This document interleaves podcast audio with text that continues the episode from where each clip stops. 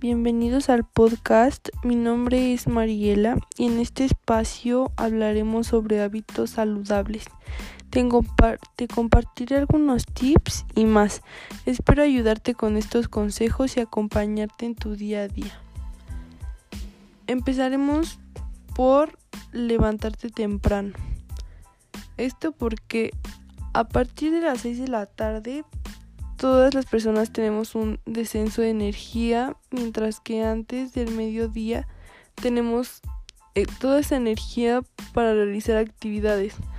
Por lo que tienes, al levantarte temprano, tienes más tiempo y esto provoca que sea menos estresante tu día.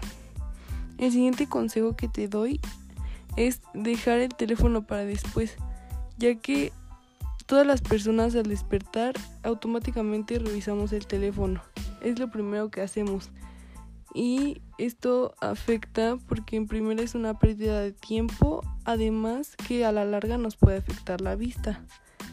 El tercer consejo que te doy pues es meditar. Este meditar ayuda a combatir el estrés, la ansiedad y el dolor crónico. Para lograr esta meditación y bueno, más que nada la concentración, debes buscar un lugar tranquilo, concentrarte en solo un objeto, acepta los pensamientos que surgen y después de ahí déjate llevar, sigue adelante.